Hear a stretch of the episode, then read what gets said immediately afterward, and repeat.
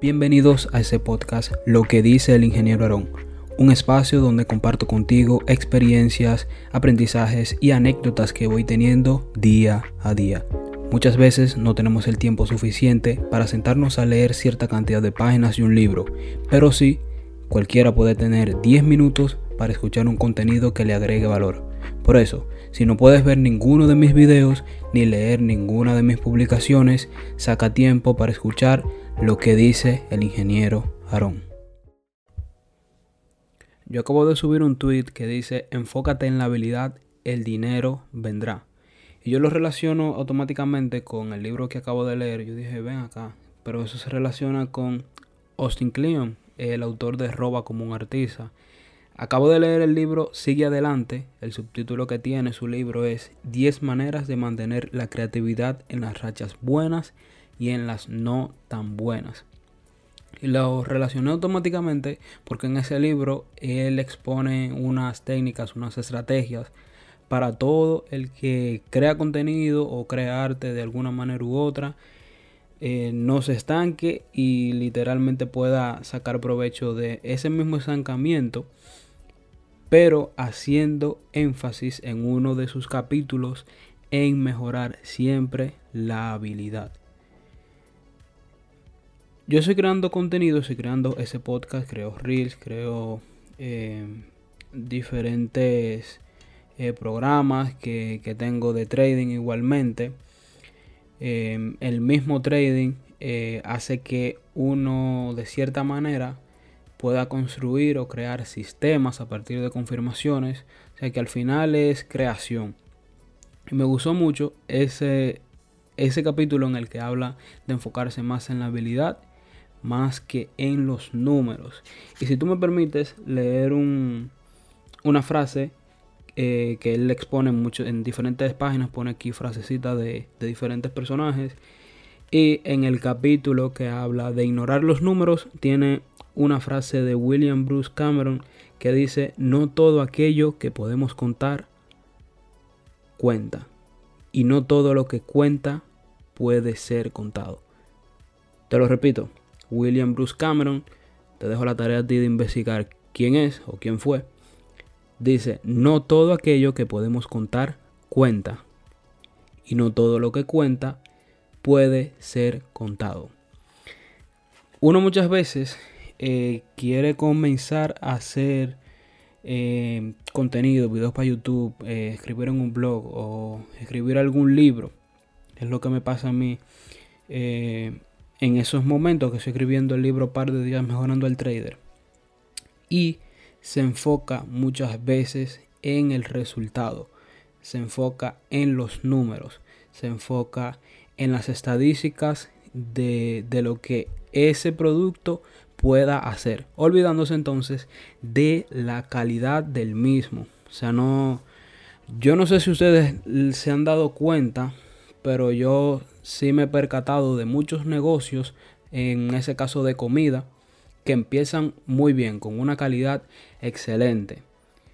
Pero ¿qué pasa? A medida que van creciendo, a medida que va conociendo, que se va recomendando, que mucha gente comienza a ir a ese lugar de comida, por ejemplo, puedo citarte un caso de un sitio de, empanadas de Santo Domingo. Eh, para reservarme el nombre, ese sitio eh, hace cinco años vendía en un único lugar. O sea, literalmente gente iba de lugares mucho más lejos de la ciudad solamente ahí a comer esas empanadas. A medida que fue creciendo, eh, se fue diversificando y se fue distribuyendo en diferentes puntos de la misma ciudad. Y ya la misma empanada que tú te comías eh, hace, hace cinco años atrás no es ni la misma calidad, ni el mismo sabor, ni la misma textura. Es totalmente diferente a lo que, a lo que era en un principio. ¿Por qué? Porque al final eh, la empresa, que no está mal, eh, se enfocó en, su crecimiento, claro está, pero muchas veces se olvidan de la calidad. Y entiendo que eso, eso hay que hacer un balance con eso, tanto en calidad como en cantidad. Y lo relaciono bastante con el trading, que es a lo que yo me dedico, porque el, el típico trader empieza en ese mundo con, con la idea de hacer mucho dinero.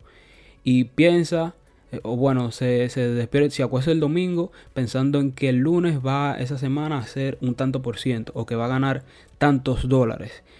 Pero no se dedica ese mismo fin de semana a sacar una hora a hacer backtesting para practicar, a revisar qué pasó en la semana, qué puede mejorar, qué stop lo subo la semana pasada y que puedo evitar la siguiente.